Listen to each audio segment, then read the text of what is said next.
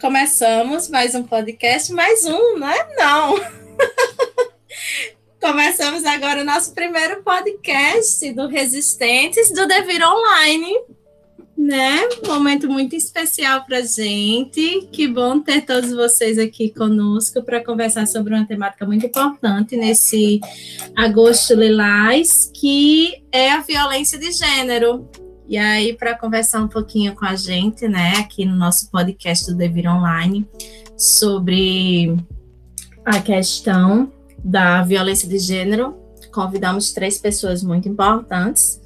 É, para nós, participantes do nosso grupo ativas, né, presentes é, e resistentes também, assim como o nome do nosso podcast. Convidamos nossos três amigos resistentes, Isabelle, Wellington e a Emily. Bem-vindos, pessoal. Obrigada pela presença. Oi, Lu. É, obrigado pelo convite. Para mim é uma honra estar aqui com vocês, dividindo esse espaço de discussão, de conversa, de construção, né? Espero poder contribuir com alguma reflexão, alguma coisa interessante. Legal, Ellen, então seja bem-vindo. Valeu, muito bacana a sua presença. Também está aqui a Isabelle. Oi, Lu, olá a todos, Emily e Wellington. Agradeço a oportunidade de estar aqui junto com vocês para falar de uma temática tão importante, né, que diz respeito à sociedade como um todo. Na minha trajetória na psicologia clínica, me deparei e continuo a me deparar com a existência de várias mulheres vítimas de violência.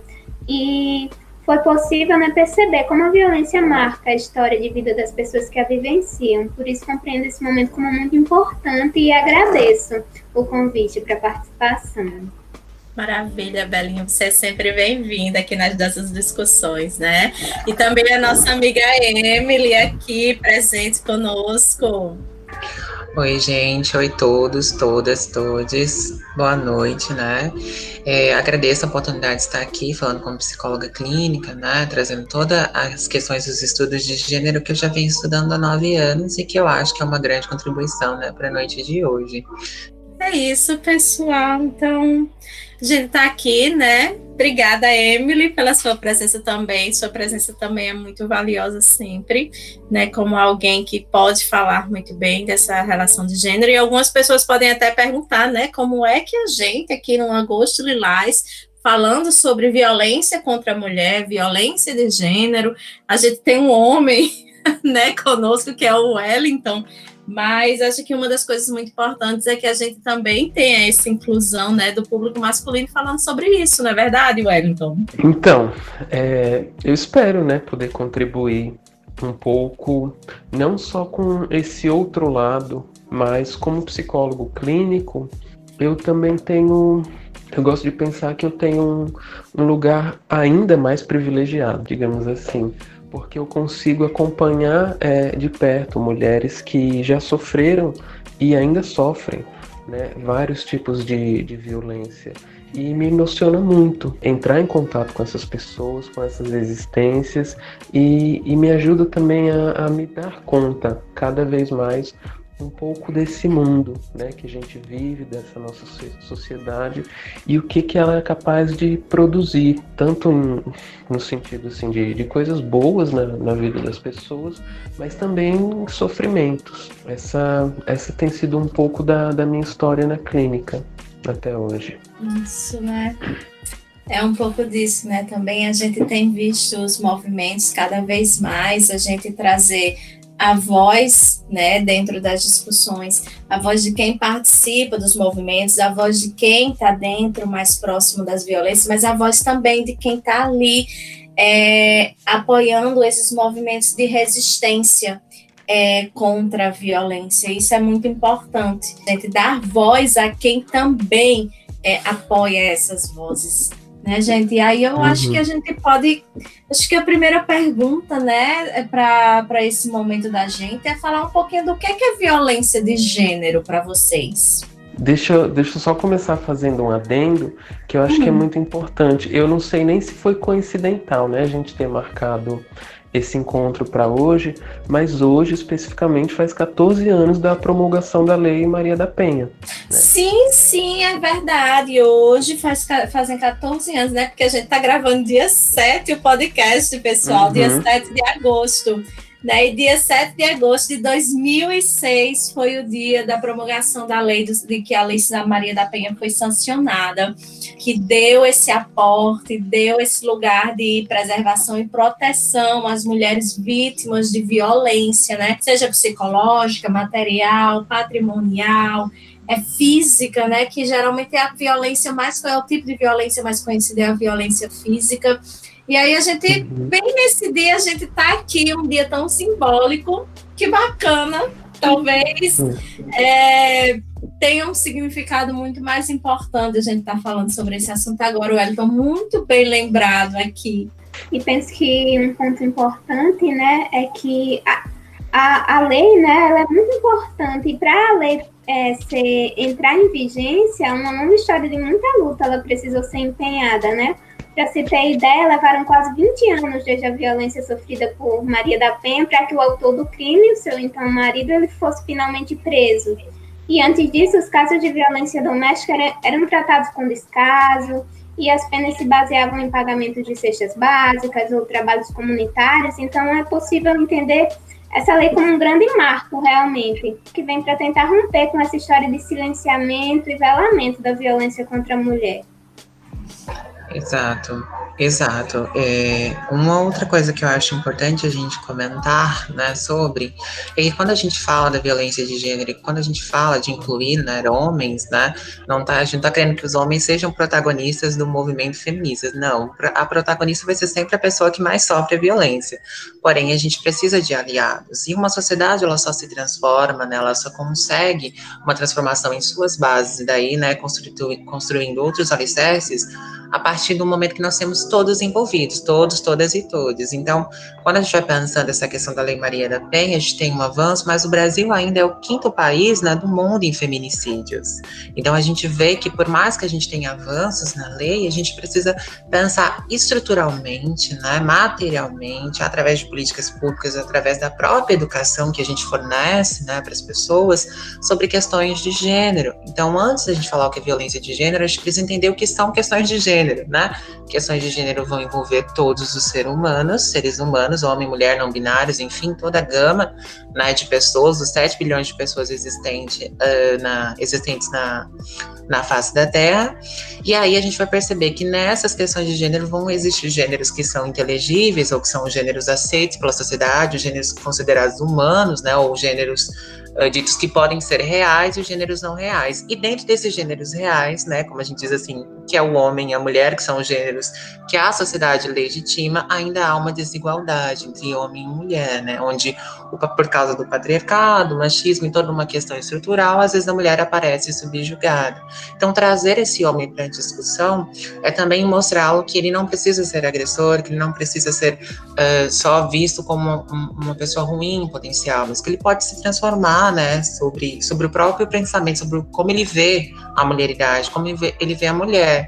Porque também, não sei se vocês sabem, né, eu faço parte de, de umas leituras feministas, a maioria dos casos de reconciliação doméstica, né, quando o marido resolve voltar para a esposa, eles tentam, né, assim, reconciliação, né, do casal, muitos casos terminam em morte, depois, subsequente, né, porque o marido não entendeu que a mulher não é uma posse dele. Então, só para a gente pensar por que, que os homens também têm que estar construindo esse debate, não à frente como protagonistas, mas como aliados, tá? Só queria fazer esse pontinho. E são questões, né, Emily, que precisam ser desnaturalizadas, né? Porque ter medo de andar na rua, ter medo de pegar Uber, não é o que é para ser natural, é o que foi sendo construído, né? E pensar também que a maior parte da violência sofrida pelas mulheres, elas ocorrem dentro da própria casa, né? E sem falar que durante a pandemia, segundo o Instituto Maria da Penha, a violência doméstica ela teve um aumento de 50% em alguns estados durante esse confinamento, né? E como isso é importante a gente poder falar sobre isso para tentar mesmo construir uma desnaturalização de todo, todo esse pensamento. Sobre isso, né, Isabelle?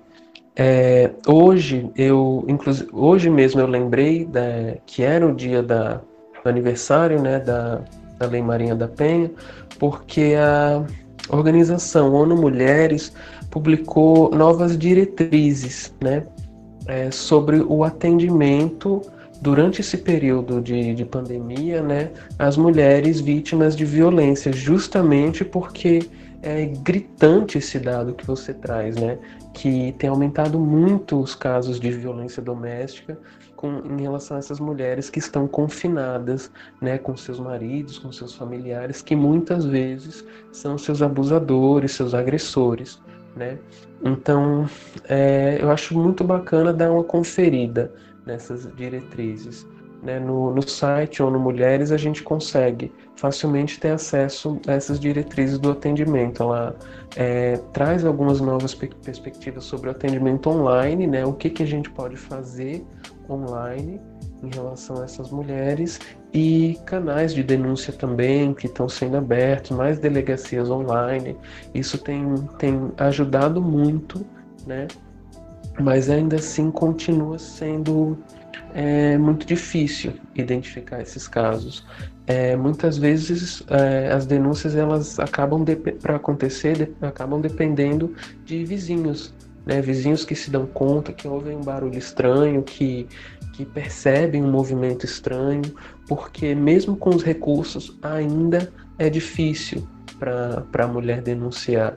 E eu acho que isso mostra né, o quão subjugada a mulher acaba sendo, não só na relação. Né, eu acho que a, a sub, o subjugo na relação é consequência de um subjugo social. Né? A sociedade oprime demais essas mulheres. E aí, nesse sentido, para uma mulher ela ir contra seu marido ou seu, seu agressor e, e, e, denunciar, ela teria que ir também contra uma sociedade né, que está constantemente dizendo que o lugar dela é esse mesmo, às vezes trazendo né, referências até religiosas também para para legitimar que a mulher é assim mesmo e o homem é assim mesmo e é só ter paciência. Então, realmente é uma questão muito delicada para a gente estar tá, tá pensando também. Exato, exato, é. Então, assim, né, também como é que os próprios profissionais encaram, né, esse trabalhar com essa mulher em situação de vulnerabilidade, né, uma mulher que sofreu uma agressão, porque às vezes quando a gente vai lendo, às vezes até na, nas próprias DEANs, que são as delegacias preparadas, né, para o atendimento a essa mulher vítima de, de, violência, enfim, de várias esferas de violência, né, às vezes na própria DEAN a mulher escuta uma agressão, né, então por que você não deixa esse marido, ou por que você está voltando sempre para ele, né, às vezes até a qualificação dessas mulheres, né, desses profissionais, aliás, nesses espaços que deveriam acolher, né, é, não acontece. Então, às vezes a gente pensa que a gente tem vários protocolos, a gente tem várias normas, mas cada caso é um caso. É muito difícil saber assim uma coisa é, estritamente, né, é assim reta, como eu posso dizer, estritamente direcional, assim, diretiva, porque cada caso é um caso. Então, quando eu falo que a gente precisa pensar estruturalmente, estou pensando em realmente como a gente pensa o gênero isso que Isabelle coloca é muito importante também sobre a não naturaliza, naturalização do lugar da mulher da sociedade, né? Então, não é o sexo frágil, não é o sexo que tem que sofrer, não é o sexo da maternidade, né?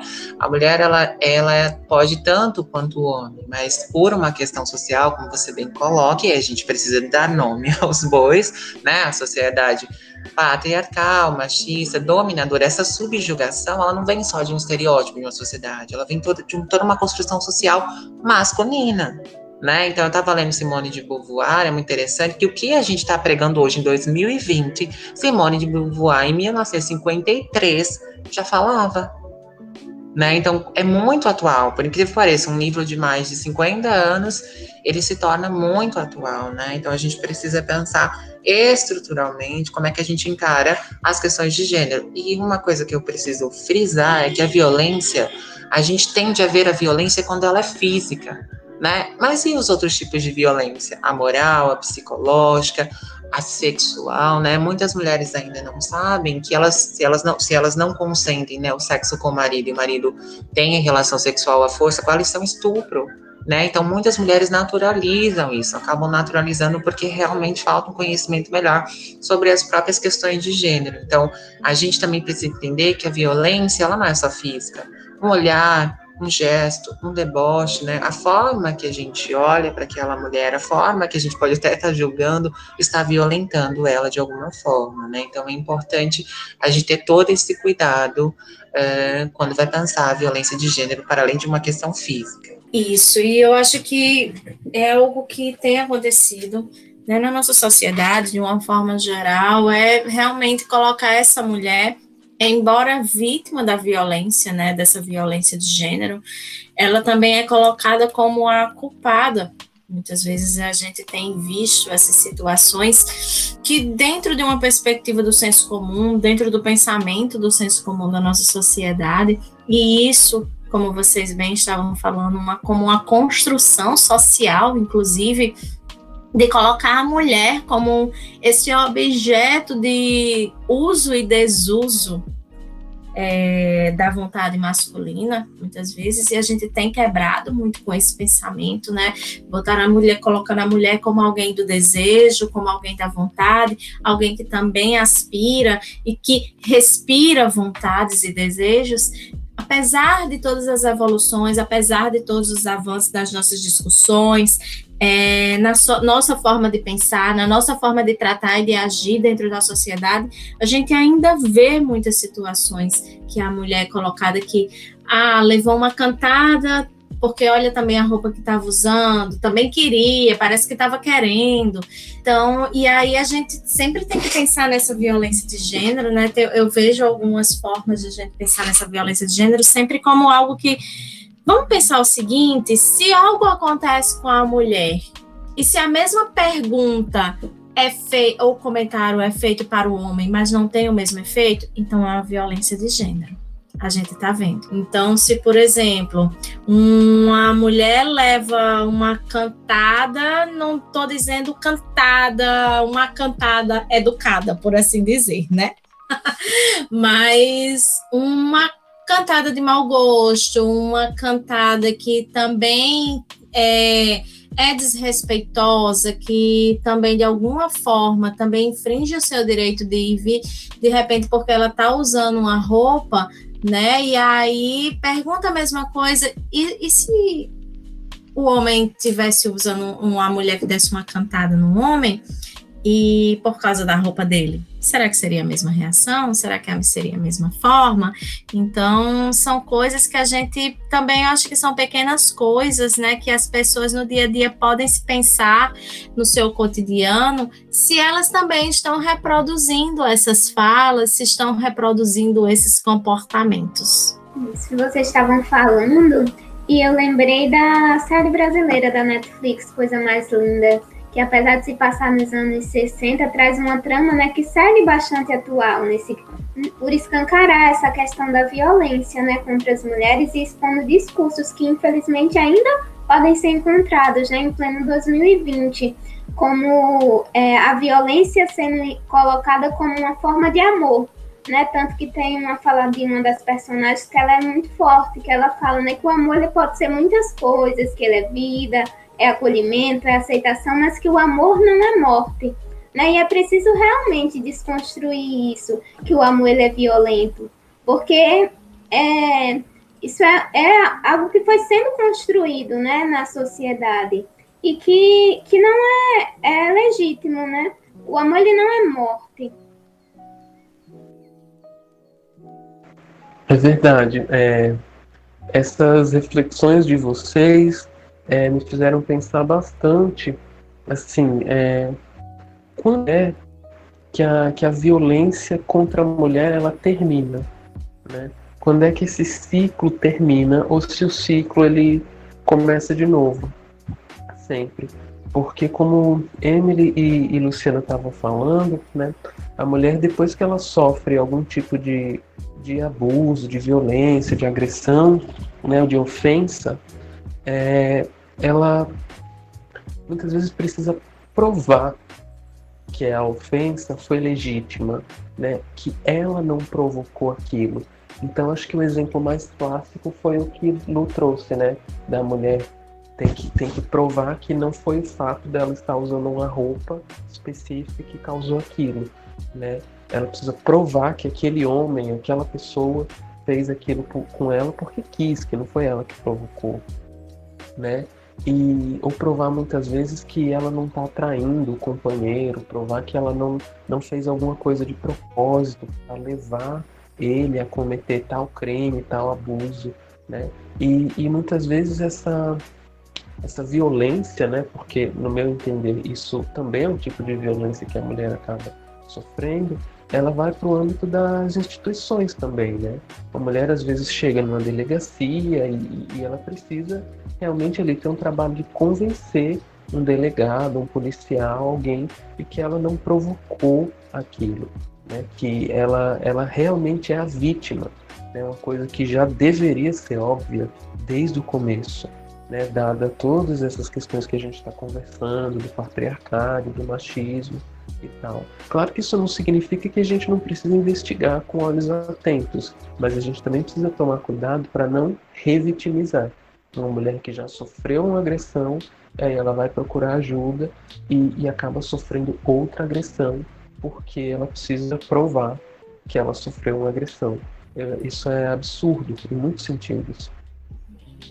E é uma situação tão difícil, Wellington, sobre o que você está falando, que a gente, os, os, dados mostram, né, que ao longo do tempo as mulheres é, evitavam é, a denúncia, né, de uma violência até doméstica, de situação de violência doméstica, exatamente pelo julgamento, né, do que é que a família vai achar, do que é que uma sociedade vai achar de mim, como se esse julgamento ainda tivesse muito agregado, ainda tivesse ali muito é, atravessada essas formações, inclusive, tanto dos homens quanto das nossas mulheres, de essa preocupação do que é que o outro vai pensar de mim se o meu marido me bater, será que eu realmente dei razão, né? Existe todo um processo da violência em que, principalmente nos casos de violência doméstica, em que a mulher ela se considera também culpada em algum momento, quando a ela não sente esse apoio das instituições sociais, quando ela não sente o apoio das medidas protetivas que ela tem direito, inclusive que ela tem direito através da Lei Maria da Penha, ela começa a se questionar se, também se ela não foi culpada daquela agressão, se ela não deveria ter vestido outra roupa, se ela não deveria ter ido por outra rua, se ela não deveria ter saído mais cedo ou mais tarde. Começa a se questionar sobre as suas próprias escolhas no, é, no direito de ir e vir no nosso mundo.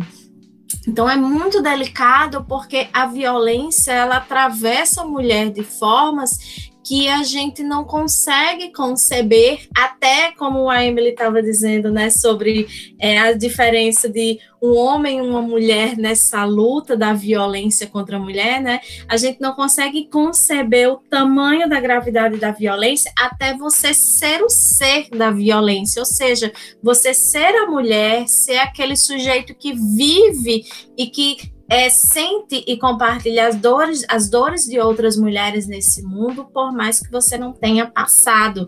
Então a gente sente na pele um pouquinho dessas intransigências, a gente sente um pouco na pele essa nossa retirada do direito de ir e vir, como é, se existisse realmente uma diferença entre os gêneros socialmente falando, na nossa construção histórica, existe uma diferença da construção de gêneros de fato, né, como os homens devem ser, como as mulheres devem ser, mas essas são as coisas que nós discutimos hoje, que nós precisamos abrir os espaços para discussão. Estava falando, inclusive, em medidas protetivas, achei muito importante resgatar isso, porque agora em julho saiu uma nova resolução do Conselho Federal de Psicologia, que é a resolução 08/2020, que estabelece as normas de atuação nossas profissionais da psicologia, né, em relação à violência de gênero. Então a gente inclusive hoje, né, a gente considera mais do que nunca ia estar ali escrito uma coisa que a gente já sabia que dentro da nossa formação a gente está ali nessa, nessa relação do nosso exercício profissional para proteger a vítima, né, para trabalhar nas situações é, de violência de gênero, né, e a resolução coloca claramente, né, que agora nós, profissionais de psicologia, nós temos que acolher e cooperar com ações protetivas à mulher, seja ela cisgênero, transexual, travesti, não binária no gênero, não importa raça, etnia, orientação sexual, a mulher ela tá ali para ser protegida e o profissional da psicologia também precisa estar disponível a é, mostrar esses equipamentos também que é, atuam nas medidas protetivas da mulher. Exato, Lu. Trabalhar em rede, né? Já que você entrou nessa coisa de pensar Sim. o atendimento, atendimento, pensar a clínica, né? Trabalhar, trabalhar em rede com qualquer população que sofra violência é extremamente necessário, né? O psicólogo tem que se articular com os serviços públicos, né? Tentar saber um pouco, mapear um pouco quais são os serviços públicos que existem para de, determinada população, para que essa pessoa possa estar acessando, né, certos tipos de direitos que com o psicólogo ela não vai conseguir, né? O psicólogo vai fazer a escuta ativa, escuta qualificada, vai ajudar ela a fazer, né, reflexões, reflexões para a vida, onde ela vai fortalecendo essa autoestima, esse ser, mas o, por exemplo, um, um sei lá, um, uma delegacia especializada no atendimento da mulher, ela vai ter outros tipos de resoluções, e aí vai ter outros tipos de medidas protetivas. Então, quando você fala, é importante que o psicólogo trabalhe em rede, né, que ele consiga direcionar essa pessoa para várias possibilidades dentro dessa rede, que a pessoa possa se sentir segura né, para escolher. Entendendo também que cada pessoa tem o seu próprio tempo, né? Uma professora lá do Rio Grande, acho que é de Minas Gerais, ou do Rio Grande do Sul, ela fez justamente um trabalho com mulheres vítimas da violência doméstica, Luciana, de doutorado, e ela trazia exatamente isso, né? Que cada mulher tinha um próprio tempo. Ela entrevistou, acho que foram não sei quantas mulheres, acho que mais de 30 mulheres, né? Assim, era uma. Ela, ela fazia parte de uma ONG que acolhia essas mulheres. E aí ela diz, né, que cada mulher ia no próprio tempo, que demorava muito para algumas entenderem que aquilo era uma violência, que aquela desconstrução toda é, é, poderia ser feita. E aí ela diz que era mais fácil quando essa mulher estava inserida numa rede de apoio. Então ia para um grupo de mulheres, ia para psicóloga, para uma assistência social, até para causas jurídicas, né? Você conseguir encontrar um advogado dentro dessa ONG. Então é importante que a gente pense realmente em rede. Esse trabalho deve ser diversificado. Mais uma coisa que eu queria colocar é que ainda em 2020, nós mulheres, sejamos, sejamos transgêneras, sejamos cisgêneras, ainda a luta pelo direito ao corpo é muito importante. O nosso corpo, Luciana, o nosso corpo, Isabelle, é diferente do corpo de Wellington, no sentido que o corpo de Wellington é livre, o nosso é interdito. Então, a mulher, ela não pode fazer certo tipo de atividade, a mulher não pode fazer certo tipo de ação, a mulher não pode abortar, a mulher não pode tirar o seu útero, a mulher só tira o seu útero, só faz uma histerectomia se o marido permitir, se um pai permitir. Então, o tempo todo há uma tutela desse corpo, né? Quando essa mulher quer, quer, quer ser livre em sentido de realmente, por exemplo, tem mulheres que jovens que não querem ter útero, que não querem, enfim, querem fazer histerectomia, não querem realmente engravidar, até porque a gente sabe que atualmente não tem nenhum método contraceptivo 100% seguro e a gravidez pode ser sim é, algo na vida dessas mulheres e elas são interditas, elas são interditadas, né? Precisa de uma autorização de um terceiro quando essa mulher está plena, consciente, né? De todas as faculdades mentais dela e ela não quer né, engravidar, ela não quer viver essa parte da vida dela. Então, até essa questão de como os corpos fluem nos espaços é importante falar. E mais um pontinho é que, gente, quando a gente vai pensar em gênero, a gente nunca vai pensar em algo imutável, né? Como bem Luciana colocou, gênero são os estereótipos, são as construções a partir da diferenciação sexual, tá? Essa é uma, é uma definição da Scott. Então, as pessoas, elas nascem com um certo tipo de genital, um pênis ou uma vagina, um umbigo, mas dependendo do do genital que você tem, vai ser construída toda uma esfera de projeções desde o útero da mãe, né? Desde a da barriga. Então, ai, a menina a gente vai usar azul, ai, a menina a gente vai botar rosa. Então, tem toda uma construção de gênero ali. Então, gênero são as construções sociais para homens e mulheres ao longo das sociedades. Só que essas construções, elas também variam no tempo, no espaço, né, e na localidade, geograficamente. Porque o que é ser uma mulher aqui no Brasil é diferente do que é ser uma mulher, por exemplo, na África do Sul, que é diferente do que é ser uma mulher na Índia, mas o que a gente percebe em todas as sociedades é que o corpo, o corpo feminino, o corpo congenital vagina, a mulheridade, ela é sempre interdita. E aí também é importante a gente pensar, enquanto profissionais da psicologia, nas violências que são imbricadas. Então, uma mulher, ela não é só mulher. Ela pode ser pobre, ela, pode, ela é negra, né? Ela é lésbica, ela é trans. Então, ela também tem uma série de violências. Então, a violência de gênero, ela também é variada de acordo com o estado social e com a etnia. Hoje, o que a gente sabe é que aqui no RN, as mulheres que são mais assassinadas, são, é, que sofrem maiores tipos de violência, são as mulheres negras e de periferia.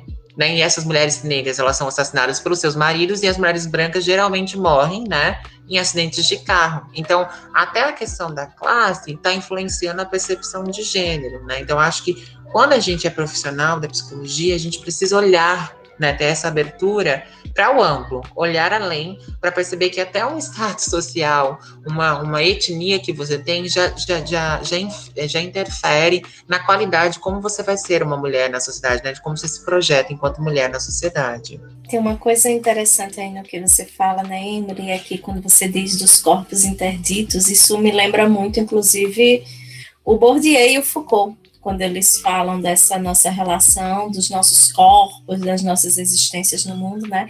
E aí eu penso que as mulheres são corpos vigiados.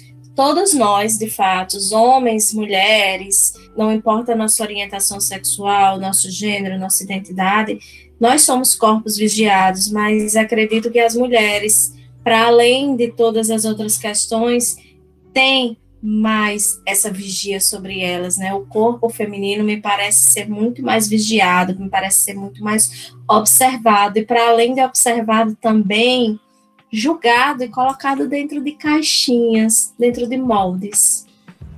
Sim, é, e do ponto de vista masculino, né, é interessante observar como os homens se veem também nesse lugar, porque como vocês estão colocando, né, é, a sociedade impõe que o corpo da mulher precisa ser tutelado. Mas tutelado por quem? É, pelos homens. E como é que os homens não só veem as mulheres, mas como é que eles veem essa tutela, né, esse pseudo-direito que supostamente eles têm né, sobre o corpo da, da mulher.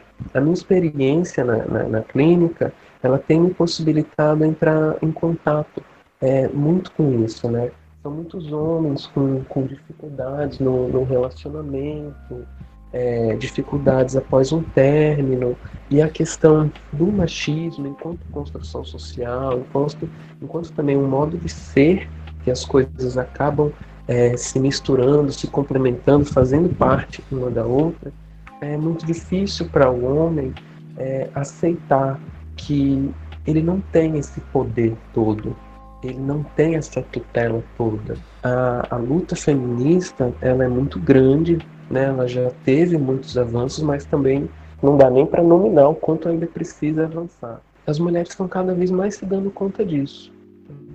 E isso tem influenciado bastante a forma como os homens também veem isso. Eles percebendo cada vez mais, de pouquinho em pouquinho, que eles precisam estar atentos à questão não só do feminismo enquanto uma causa, uma militância, mas em relação àquela pessoa que está ali diante dele, aberta para ele, mas aberta até que o machismo dele, que é estrutural e às vezes é dela também, mas até que esse machismo não comece a subjugá-la, a impor alguma coisa para ela né? E é muito interessante ver como é que os homens têm se dado conta disso. Eu percebo que eles estão cada vez mais abertos, talvez até por uma questão de sobrevivência, digamos assim, né? Porque às vezes o relacionamento depende disso, estar ou não no relacionamento depende disso, mas uma questão de talvez crescimento mesmo, né? Desenvolvimento pessoal, emocional. Eu acho que isso tem, tem acontecido aos poucos, mas tem acontecido também. Uma coisa que eu acho que é importante colocar também é que a violência de gênero, né, nós estamos falando de gênero, no Brasil são reconhecidos somente dois, né, a gente vai ter países que vão ter mais de 47 identificações de gênero, mas como estamos falando no Brasil, nós temos que entender que as questões de gênero afetam também os homens, né, a gente está falando da mulheridade em si, em toda a sua integridade, mas os homens também são afetados por essas questões de gênero, então o homem não pode chorar, né, esse homem que é mais delicado, ele vai ser chamado de vários, ele vai sofrer uma série de, né, de, de homofobia, inclusive, vai ser associado, eles vão, vão duvidar, inclusive, dessa sexualidade dele, inclusive dessa masculinidade dele, né? A gente sabe que a masculinidade tóxica é faz com que muitos homens morram, né? As pessoas falam assim, ah, feminicídio tá matando as mulheres, não sei que lá, não sei que lá, mas os homens, inclusive, são as pessoas que cometem os assassinatos mais brutais, né? Por causa da violência que é instituída, né? No crescer, na masculinidade, que você deve ser viril. Tem também as próprias questões sexuais, né? Um homem que ele tem uma disfunção erétil, né? Que ele vai ter toda uma disfunção sexual no sentido de ou de uma ejaculação precoce, ou de uma disfunção erétil, enfim, ou uma ejaculação retardada, tudo isso vai estar prejudicando também essa masculinidade, né? Esse homem parece que ele morre, ele não aceita que ele pode falhar, né? Então, existe também as construções para o gênero masculino, inclusive de que a sociedade impõe que o homem deve dominar a mulher, né? Como se a mulher fosse uma propriedade. E ninguém é propriedade de ninguém, né? Nós somos seres livres, a declaração universal, né, dos direitos dos, das pessoas, uh, a gente pensa que todas as pessoas nascem livres e iguais. E aí, colocar aqui, na luta feminista, as mulheres não querem ser iguais aos homens. A gente não quer igualdade, a gente quer equidade. Eu não quero ser homem, Luciana não quer ser homem, nem Isabela eu acredito que queira ser homem. A gente só quer ter os mesmos direitos dentro das nossas diferenças. E nessas diferenças, enquanto mulher, que elas sejam aceitas, acolhidas e pensadas. Né? Então a gente não quer igualdade, a gente quer equidade. Acho que essa sua fala é excelente, Emily, né? Porque ela evoca justamente a questão da violência de gênero, né? Dentro do, do universo masculino, né? A partir do momento que a gente diz para um homem que ele não pode chorar, que a gente diz para um menino que ele não pode chorar, que ele não pode ser sensível, né? Que ele tem que é, dar conta de uma série de coisas, que ele precisa é, dar conta da família quando crescer, que a gente vai né, dando várias atribuições a, a, essa existência também, a gente também está cometendo uma violência contra essa criança, contra essa pessoa, porque a gente não está dando possibilidade, a gente não está dando abertura para que aquela pessoa possa escolher o que, que ele quer fazer ou como ele quer viver a, a vida dele. Eu acho que dessa forma, é, é, essa violência é uma violência tão grave né, que ela acaba impedindo que aquele menino ele desenvolva habilidades que são básicas, que são essenciais para uma vida para uma vida adulta, como por exemplo a frustração. Se a criança ela não pode demonstrar que está triste, está chateada, que está frustrada, né? o que, que se espera dessa criança? Se espera que ela nunca vá vivenciar uma frustração na vida dela, né? E quando receber um não de uma namorada, quando receber um não de uma vaga de emprego ou de um vestibular, como é que vai ser para aquele jovem, para aquele rapaz, né? Que ele não teve assim como desenvolver o seu lado emocional, né? Que é básico para todos nós. Então, muitas vezes, para compensar esses, esses vazios né, que não foram podidos, é, que não foi podido ser vivenciado na infância, é, a sociedade ela também dá uma resposta para isso, ela também dá uma forma para o homem preencher esse vazio, que é justamente com esse ideal de força, de poder, né, de absoluto sobre o corpo, sobre o, sobre o mundo, né? Porque eu acho que durante muito tempo acreditou-se que o mundo era dos homens, né? E talvez isso isso comece lá na infância mesmo. Então essas questões que você traz, Emily, são muito importantes para a gente pensar um pouco tudo isso, né? É, eu acho sim que a vítima principal acaba sendo a mulher, porque afinal de contas é a mulher que está morrendo, né? É, no, no meio dessa violência toda. Mas talvez isso aconteça porque também está acontecendo uma outra violência, talvez um pouco mais branda, mas grave também, né? E aí a pergunta que eu, que eu me faço é para que isso, né? Para que que a gente tem que dizer para os meninos que eles não podem chorar, que eles não podem ser sensíveis? Né? Qual é o mal de ser sensível? O que, que a gente espera, né, com isso? Acho que são questões que, honestamente, até hoje eu não consegui entender. É, escutando vocês falarem né, sobre tudo isso, me veio muito é, pensar qual, qual o papel que a psicologia encontra né, nessa luta pela redução da violência. Porque, como a gente viu, né, a violência ela não afeta só as mulheres, só os homens, mas afeta a sociedade como um todo, né? E penso que se deparar com a violência vivida e encarnada é descobrir também a fragilidade do ser humano e a nossa própria fragilidade. E ser psicóloga é um processo tanto de construção, mas principalmente de desconstrução, né, de uma desilusão que permite a liberdade de ser tanto nossa como do outro. E é preciso pensar, né, o que é que a gente pode fazer com isso? Como é que a gente pode ressignificar esse vivido e transform, transformar esse vivido em algo que possa viver. É, gente, eu sei que esse papo da gente tem muito que falar, né? Tem muito que dizer, a gente tem muito que refletir. Acho que a gente ainda tem muito o que aprender sobre essa discussão, entender, inclusive, que talvez em um outro momento a gente conversar assim sobre violência de gênero contra o homem, porque o homem também sofre violência, a sociedade também é violenta com os homens. Né? E aí a gente vê isso refletido exatamente no gênero que se coloca, né, que se constrói é, numa tentativa de submissão ao modelo masculino. Mas eu acho que isso, esse papo vai ficar para uma outra hora. A gente já está com mais de 40 minutos aqui de podcast, a gente está com 40 minutos de papo e a gente sabe que se deixar a gente vai longe dessas discussões. Infelizmente, vamos ter que encerrar o tempo pelo tempo. Mas de todo o coração, queria agradecer a cada um de vocês que vieram aqui hoje para a gente gravar esse podcast, para a gente disponibilizar esse material, essas reflexões tão importantes e tão potentes para as pessoas, para que elas entrem em contato com, com essas discussões e para que elas tomem consciência que existe também uma parte do mundo relativa à violência contra a mulher que faz esse apoio, que tem essas medidas protetivas, acho muito, muito, muito bom, né? Que a gente sempre tem um espaço para discutir esse papo e tantos outros ainda que estão aí por vir, né? No nosso Devir Online, nós como resistentes nesse mundo, né? E aí eu passo a palavra rapidinho aí para vocês, né? Para vocês darem o tchau de vocês, darem uns momentinhos finais. Gostariam de deixar suas palavrinhas finais, gente, nessa participação de hoje?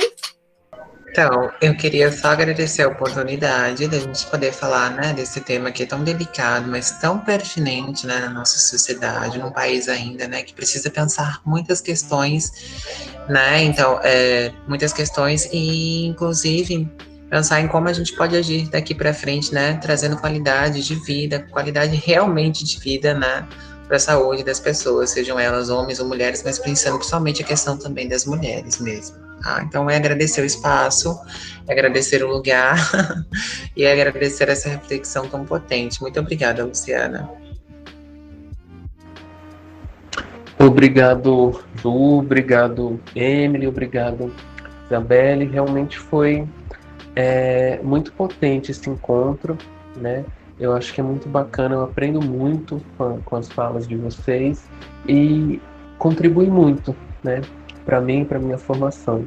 É, foi incrível estar aqui, eu espero que tenha, tenha outras vezes também. Né? Quem sabe, como o Lu falou, a gente se encontrar mais uma vez para falar um pouco é, dessa violência né, do lado dos homens também, seja, seja bacana.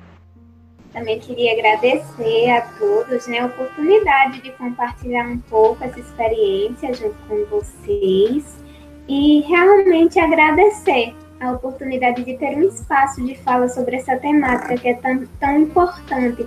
Penso que falar sobre isso já é um passo muito grande, porque se a gente pensar é, na, na história, né, na própria história da sociedade, né, a gente vem tendo espaços para falar sobre a violência contra a mulher, sobre essas questões de gênero, há muito pouco tempo. Então é importante ocupar esses lugares de fala, é importante falar sobre, é importante provocar reflexões. Então, muito obrigada pela oportunidade de estar aqui realmente e que venham mais espaços como esse. Gente, eu que só tenho a agradecer vocês. Muito obrigada pela participação. Muito obrigada aqui por todas as contribuições, por todo esse carinho, por toda essa disponibilidade. E vamos que vamos, né? E aí a gente se encontra numa próxima vez, pessoal. Muito obrigada a todo mundo que está escutando. Esperamos que tenha sido de grande valia nossas palavras aqui. E a gente só tem mesmo é a construir, reconstruir esse mundo como seres existentes. É isso aí, pessoal. Valeu. Até a próxima.